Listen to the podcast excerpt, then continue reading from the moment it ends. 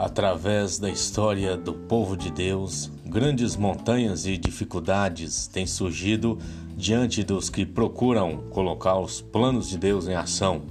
O Senhor permite tais obstáculos como uma prova de fé. Em momentos assim, devemos confiar em Deus.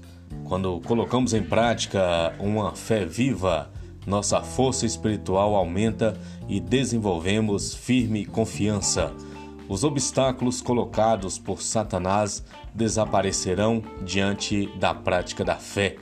Nada lhe será impossível.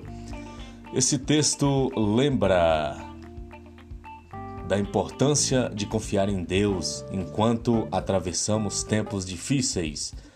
Tome tempo para ler o capítulo 48 do livro Os Ungidos. Ellen White faz declarações incríveis ao apresentar a história, o caminho do mundo que começa com riquezas e luxo.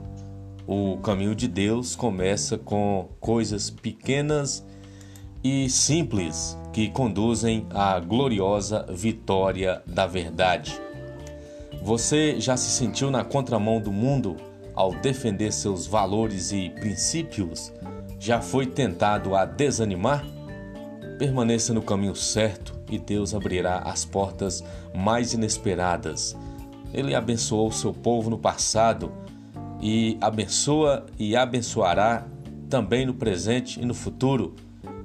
O templo foi concluído no terceiro dia do mês de Adar. É preciso confiar é preciso ter fé.